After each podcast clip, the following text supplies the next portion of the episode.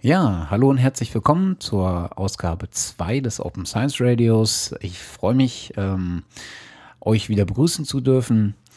Ähm, ich habe ja in der letzten Folge über die Crowdfunding-Plattform äh, Science Starter äh, gesprochen, insbesondere dort zwei Projekte.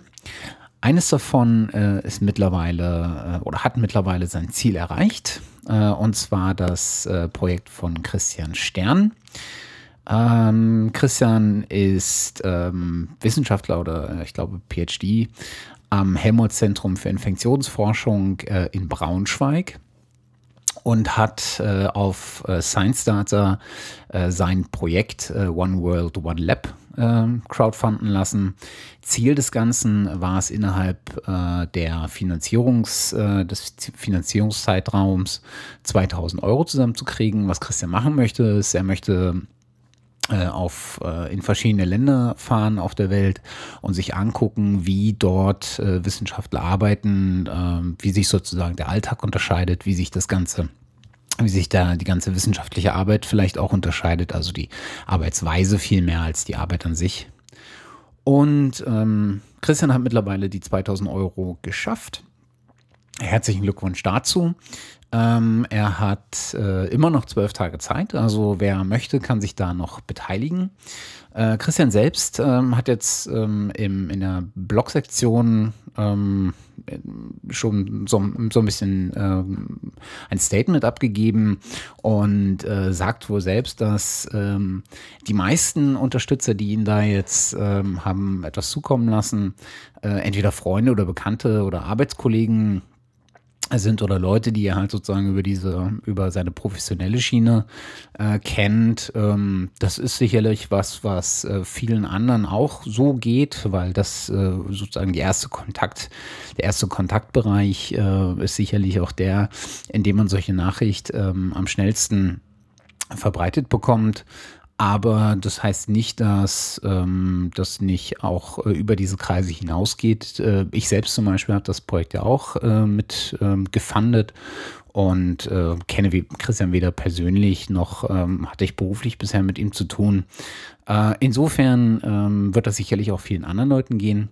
Äh, was Christian auch, was ich ganz nett finde, äh, gemacht hat, er hat mal sein äh, Equipment verblockt. Ähm, also er hat ein Foto ähm, auf dem Projektblog ähm, veröffentlicht, wo er äh, mal das zusammengestellt hat, was er denn äh, nutzen wird an technischem Equipment, um dieses Projekt abzuschließen.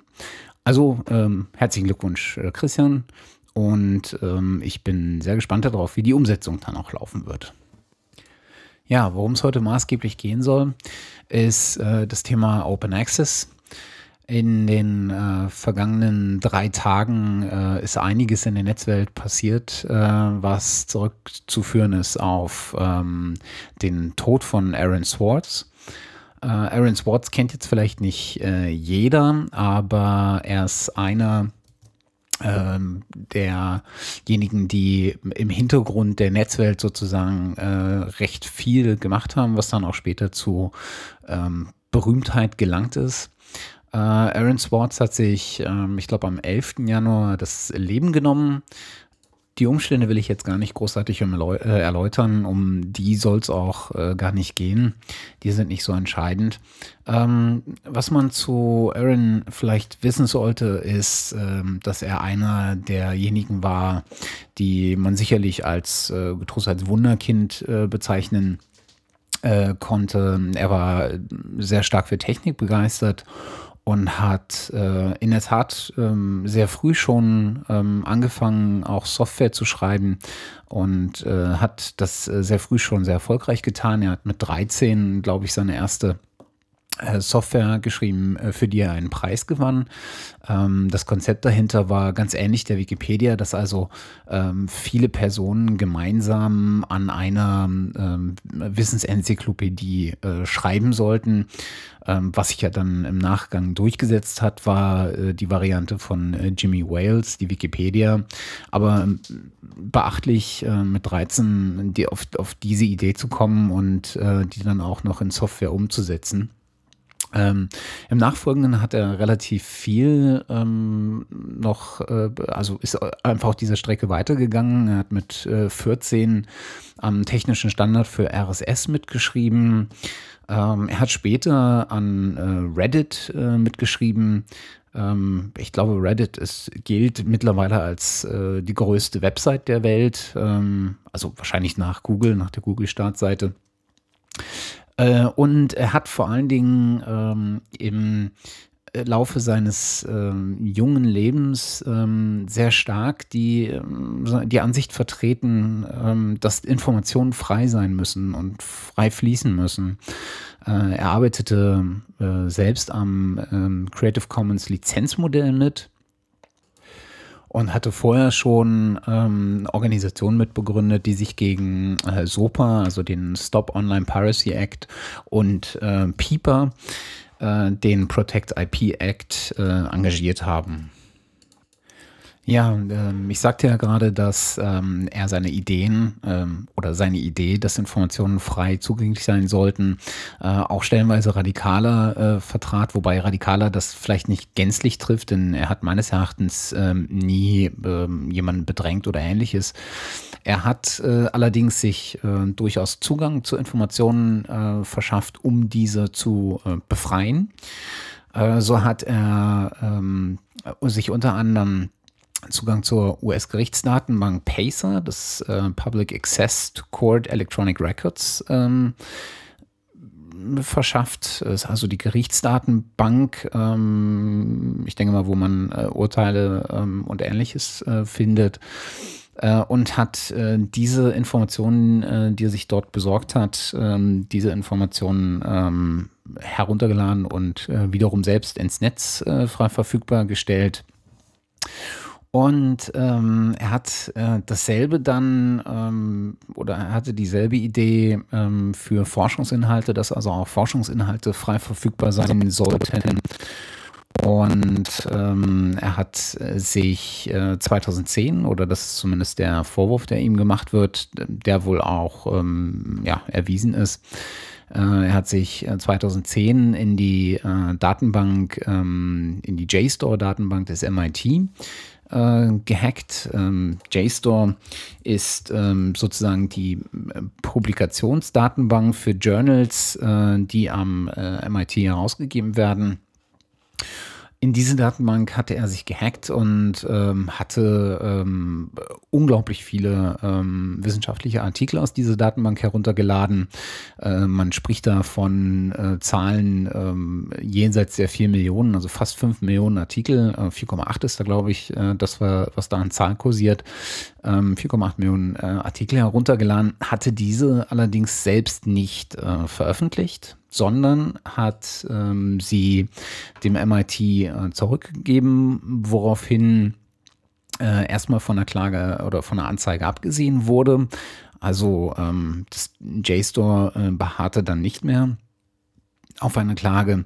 Allerdings äh, hat das wohl die amerikanische Regierung anders gesehen und ähm, hat ähm, Aaron äh, angezeigt. Ja, und diese Anzeige wurde mit, ähm, wie ich finde, erstaunlicher Härte ähm, verfolgt oder mit Nachdruck verfolgt. Ähm, und jetzt äh, kann man in verschiedensten Publikationen äh, lesen, dass ähm, wenn Aaron verurteilt worden wäre, äh, dass ihm eine ähm, ja, eine Haftstrafe von über 30 Jahren, teilweise von 35 Jahren ähm, Haft ähm, gedroht hätten, plus einer Geldstrafe in Millionenhöhe wohl. Ähm, also viele sehen darin sozusagen den, äh, einen äh, der auslösenden äh, Faktoren für seinen Freitod. Ähm, das will ich jetzt gar nicht ähm, großartig weiter aufgreifen. Ähm, da ist relativ viel äh, geschrieben worden. Ähm, ich, äh, ja, ähm, ich empfehle an der Stelle einfach äh, mal in die ähm, Artikel von äh, Lawrence Lessig, äh, Cory Doktorov, ähm, Peter Sunde und Dana Boyd ähm, zu schauen. Ähm, die werde ich einfach in den Shownotes verlinken.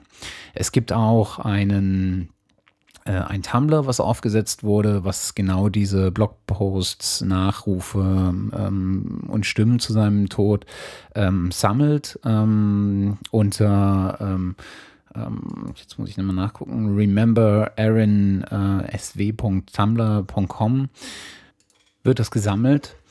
Auch das äh, Internet Archive hat eine, eine Kollektion ähm, eingerichtet, äh, die ich auch verlinken werde. Ähm, Ziel ist da sozusagen alles, äh, was ähm, Aaron Swartz betrifft, ähm, als Memorial äh, Archive, ähm, also so Erinnerungsarchiv zu sammeln und äh, dort öffentlich äh, zur Verfügung zu stellen.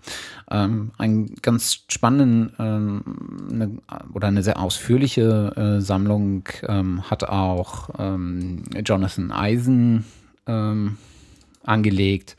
Also es gibt relativ viel Material im Web gerade. Ähm, die genannten empfehle ich auf jeden Fall, die verlinke ich.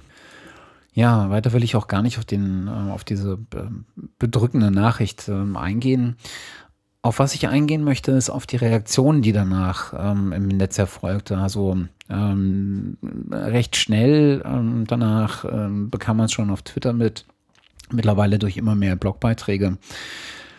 Ich bin gar nicht sicher, auf was ähm, oder auf wen das zurückgeht. Ähm, ich würde sagen, entweder es war äh, ein Kommentar bei Reddit von Mika Allen ähm, oder es war auf Initiative von ähm, Eva Vivald, ähm, dass aufgefordert wurde als, ja, als Erinnerung oder als ähm, Akt des Tributzollens äh, für äh, Aaron und sein Engagement in seinem jungen Leben, ähm, die eigenen wissenschaftlichen Artikel ähm, als PDF äh, online äh, und frei, gegen, frei zugänglich ähm, zu ähm, veröffentlichen oder nochmal zu veröffentlichen. Also das, was normalerweise hinter äh, Bezahlschranken ähm, in wissenschaftlichen ähm, Journalen landet, jetzt zu nehmen und irgendwo öffentlich und frei zugänglich ähm, abzulegen und äh, dann entsprechend mit Link darüber äh, zu berichten, dass es auffindbar ist.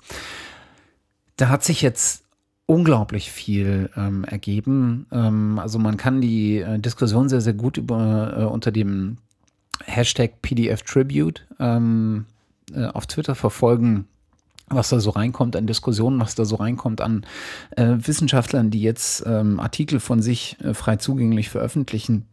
Das ist unglaublich viel. Ähm, dass äh, die Website äh, pdftribute.net äh, sammelt da ähm, sehr, sehr viel. Ähm, ich glaube, äh, das sind äh, vor allen Dingen die Artikel selbst.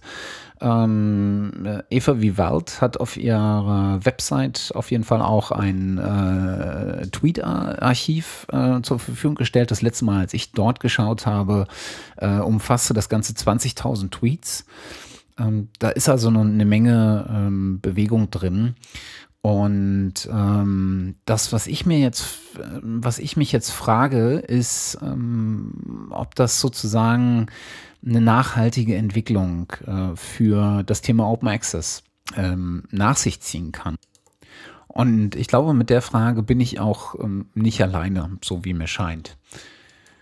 Ja, für all jene, die sich ähm, mit Open Access noch nicht ähm, befasst haben, Open Access beschreibt ähm, das Ermöglichen ähm, des freien Zugangs zu wissenschaftlicher Literatur in der Regel.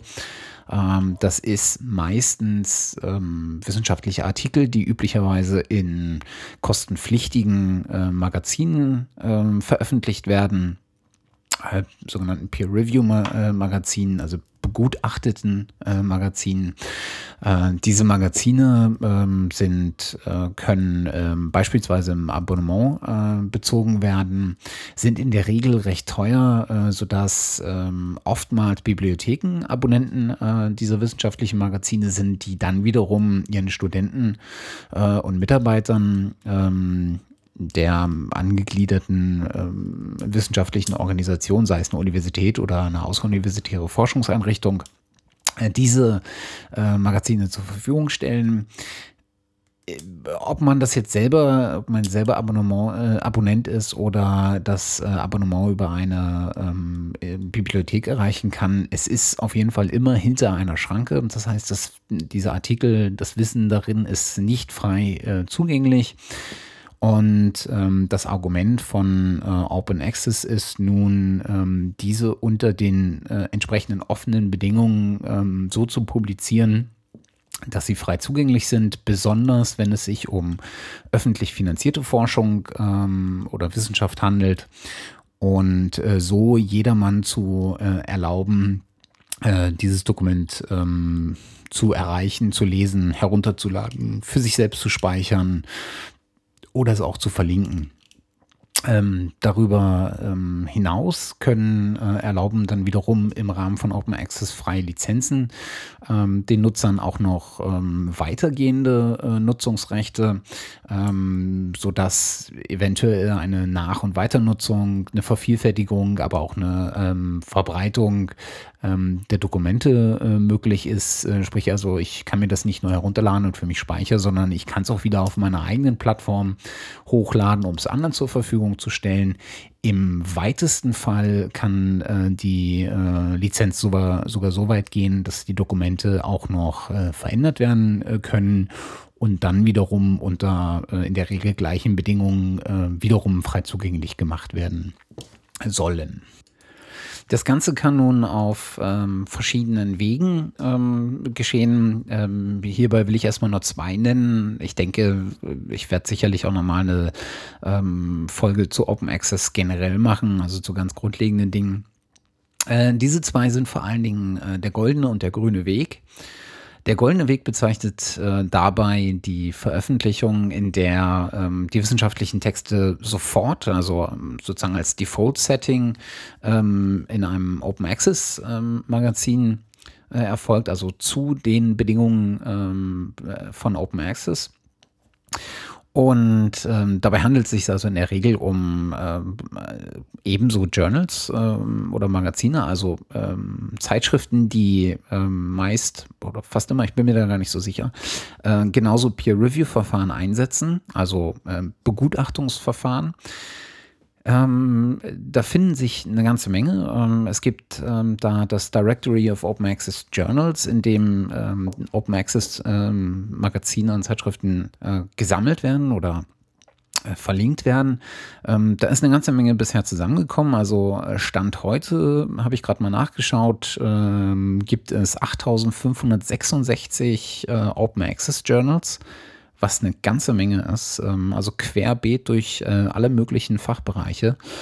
Und ähm, davon sind weit über 4000 äh, auf Artikellevel ähm, durchsuchbar. Und es sind fast eine Million Artikel mittlerweile äh, frei zugänglich über diese eine, über dieses eine Verzeichnis. Das ist also ähm, eine ganze Menge.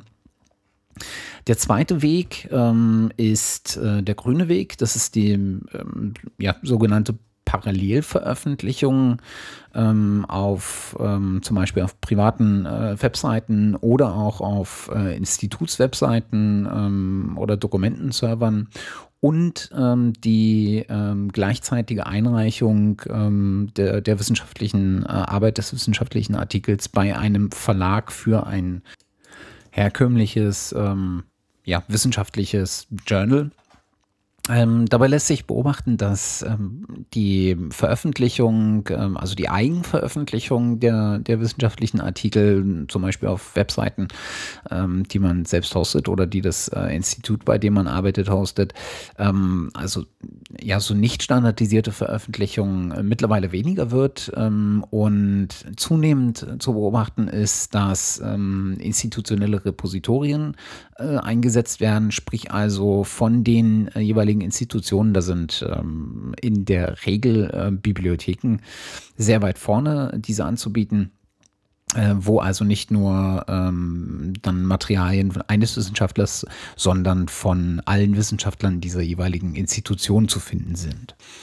Ja, daneben gibt es dann noch einen sogenannten grauen Weg, aber ähm, der ist äh, umstritten und deswegen äh, würde ich jetzt erstmal darauf verzichten. Wie gesagt, ähm, ich denke, das Thema Open Access werde ich hier nochmal etwas genauer aufrollen.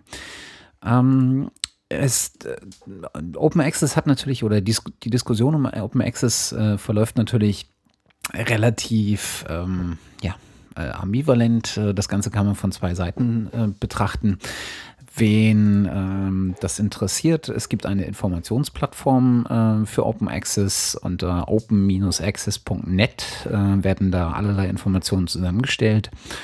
Und ähm, dort gibt es unter anderem eine Liste mit Gründen und Vorbehalten, sozusagen ein klassisches äh, Pro und Contra.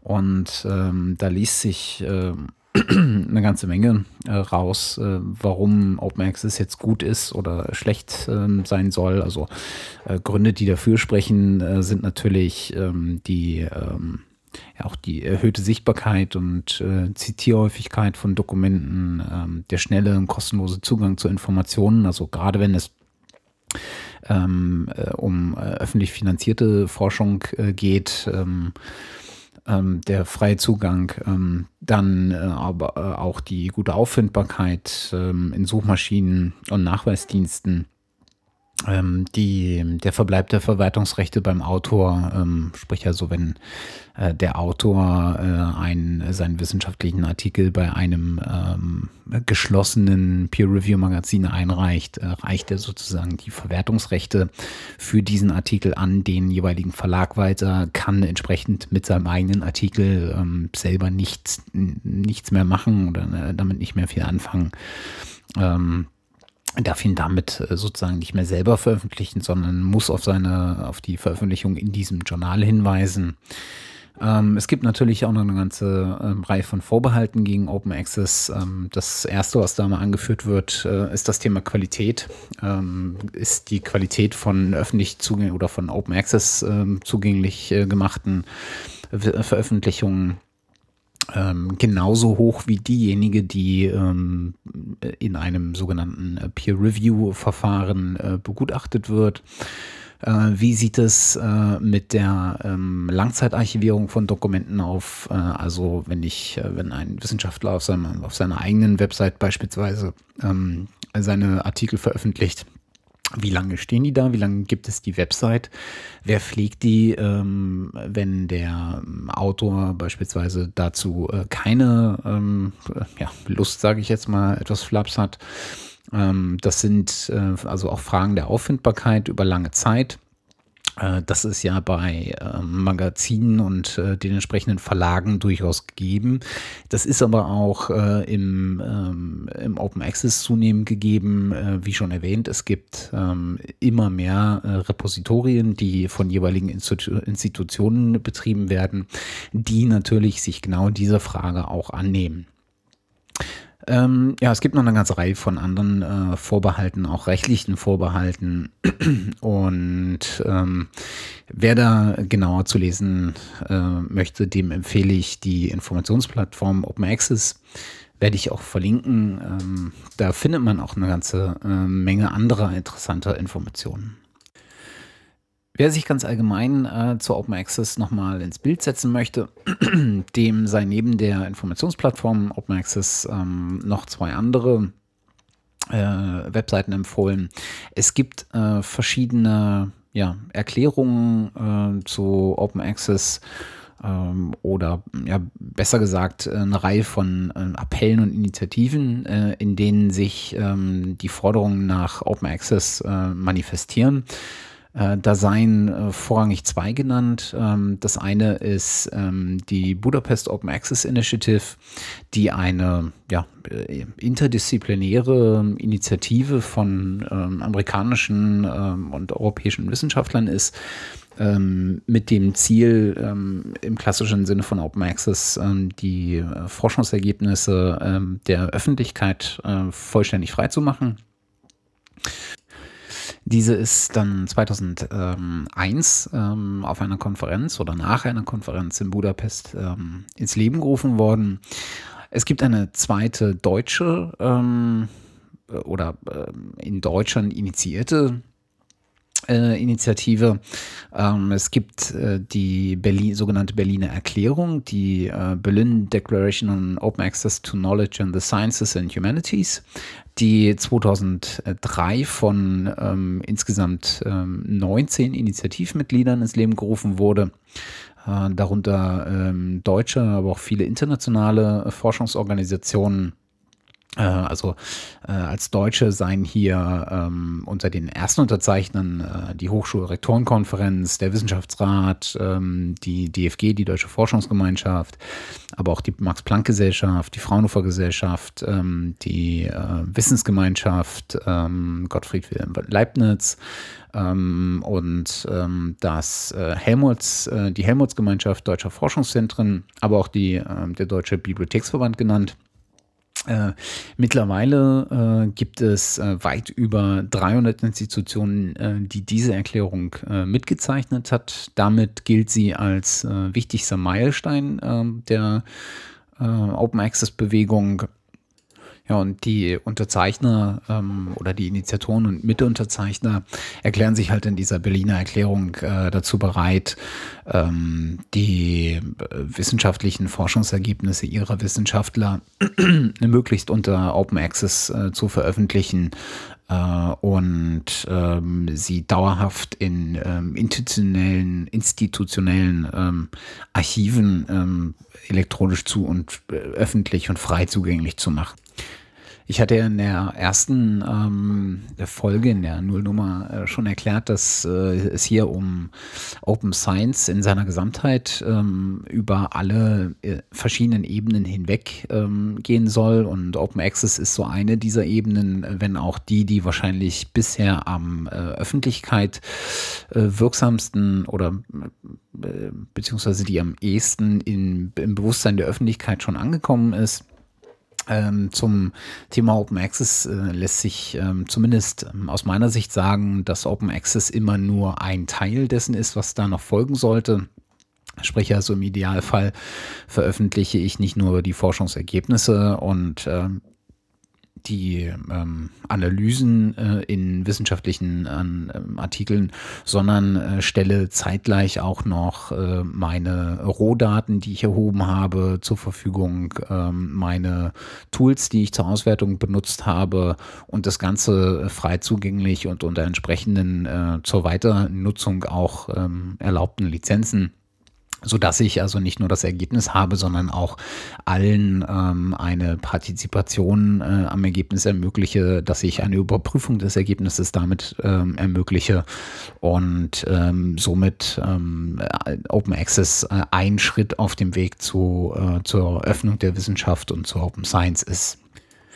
An der Stelle noch ein kleiner Nachtrag. Ähm, auch die äh, vorhin schon erwähnte äh, Plattform äh, JSTOR äh, des MITs, auf der die ähm, entsprechenden Fachmagazine, Peer-Review-Journale des MITs äh, veröffentlicht werden, äh, hat mittlerweile die Pforten geöffnet sozusagen, ähm, gewährt also mittlerweile äh, freien und öffentlichen und kostenfreien äh, Zugang zu äh, sein, teil, zumindest Teilen seiner Archive, ähm, die aber bereits schon eine große Anzahl von Artikeln ähm, beinhalten, also ähm, ähm OpenScience.com spricht hier von äh, Millionen ähm, schade, dass die Entwicklung ähm, nicht vorher schon kam, ähm, obwohl sie, obwohl es zu begrüßen ist, dass, ähm, dass sie überhaupt kommt. Ähm, aber das wäre natürlich auch ähm, ein Schritt gewesen, äh, der vielleicht äh, Aaron Swartz noch ähm,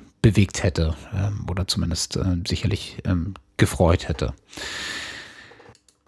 Als letztes noch ein Hinweis für all jene, die jetzt äh, überlegen, ihre eigenen ähm, äh, PDFs zu veröffentlichen, vielleicht auch im äh, Zuge dieser ähm, Aktion PDF Tribute für Aaron Swartz.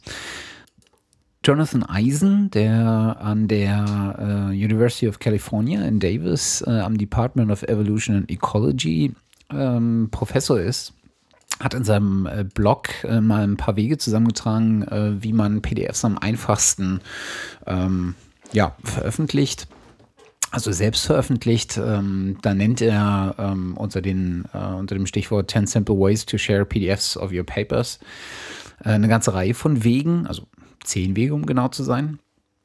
Und hier nennt er sowohl ähm, Open Access Journale, also den vorhin schon besprochenen Gold Access, als auch äh, der äh, grüne Weg, ähm, als auch ähm, das, äh, das Hosten auf der eigenen äh, Webseite, aber auch äh, das Ablegen auf ähm, sogenannten Reprint-Servers. Äh, auch da gibt es eine ganze Menge. Ähm, Ar Archive ist hier ähm, das wahrscheinlich das ja, bestbekannteste.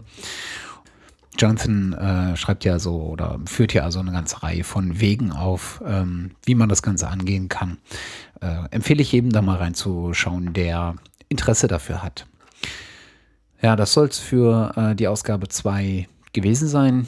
Ähm, trauriger Anlass, aber ich denke, ähm, ein sehr akutes, ähm, ein sehr ähm, zeitlich nahes Thema äh, Open Access, ähm, die Diskussion um Open Access besteht schon relativ lange. Ähm, erfreulich ist zu sehen, dass immer mehr ähm, Wissenschaftler äh, sich des Themas annehmen, äh, ihre eigenen Artikel Open Access ähm, publizieren, äh, dass es immer mehr ähm, Open Access Journale auch gibt ähm, dass äh, die Zugänglichkeit immer besser wird ähm, und ähm, dass da so eine Menge Bewegung drin ist.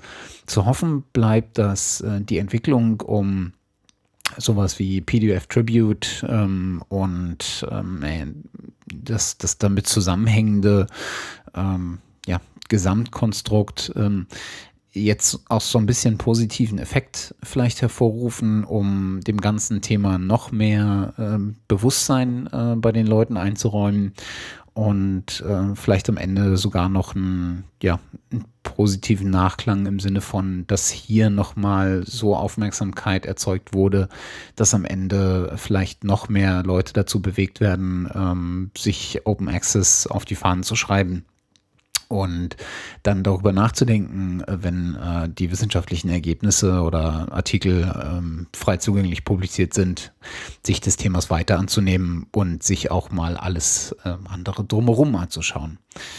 Ich danke bis hierhin für die Aufmerksamkeit. Ähm, hoffe, ihr konntet so ein paar Neuigkeiten erfahren oder ich konnte euch so einen kleinen Einblick ähm, in das Thema gewähren. Und äh, freue mich, wenn jemand äh, in der nächsten Folge wieder dabei ist. Ähm, herzlichen Dank fürs Zuhören.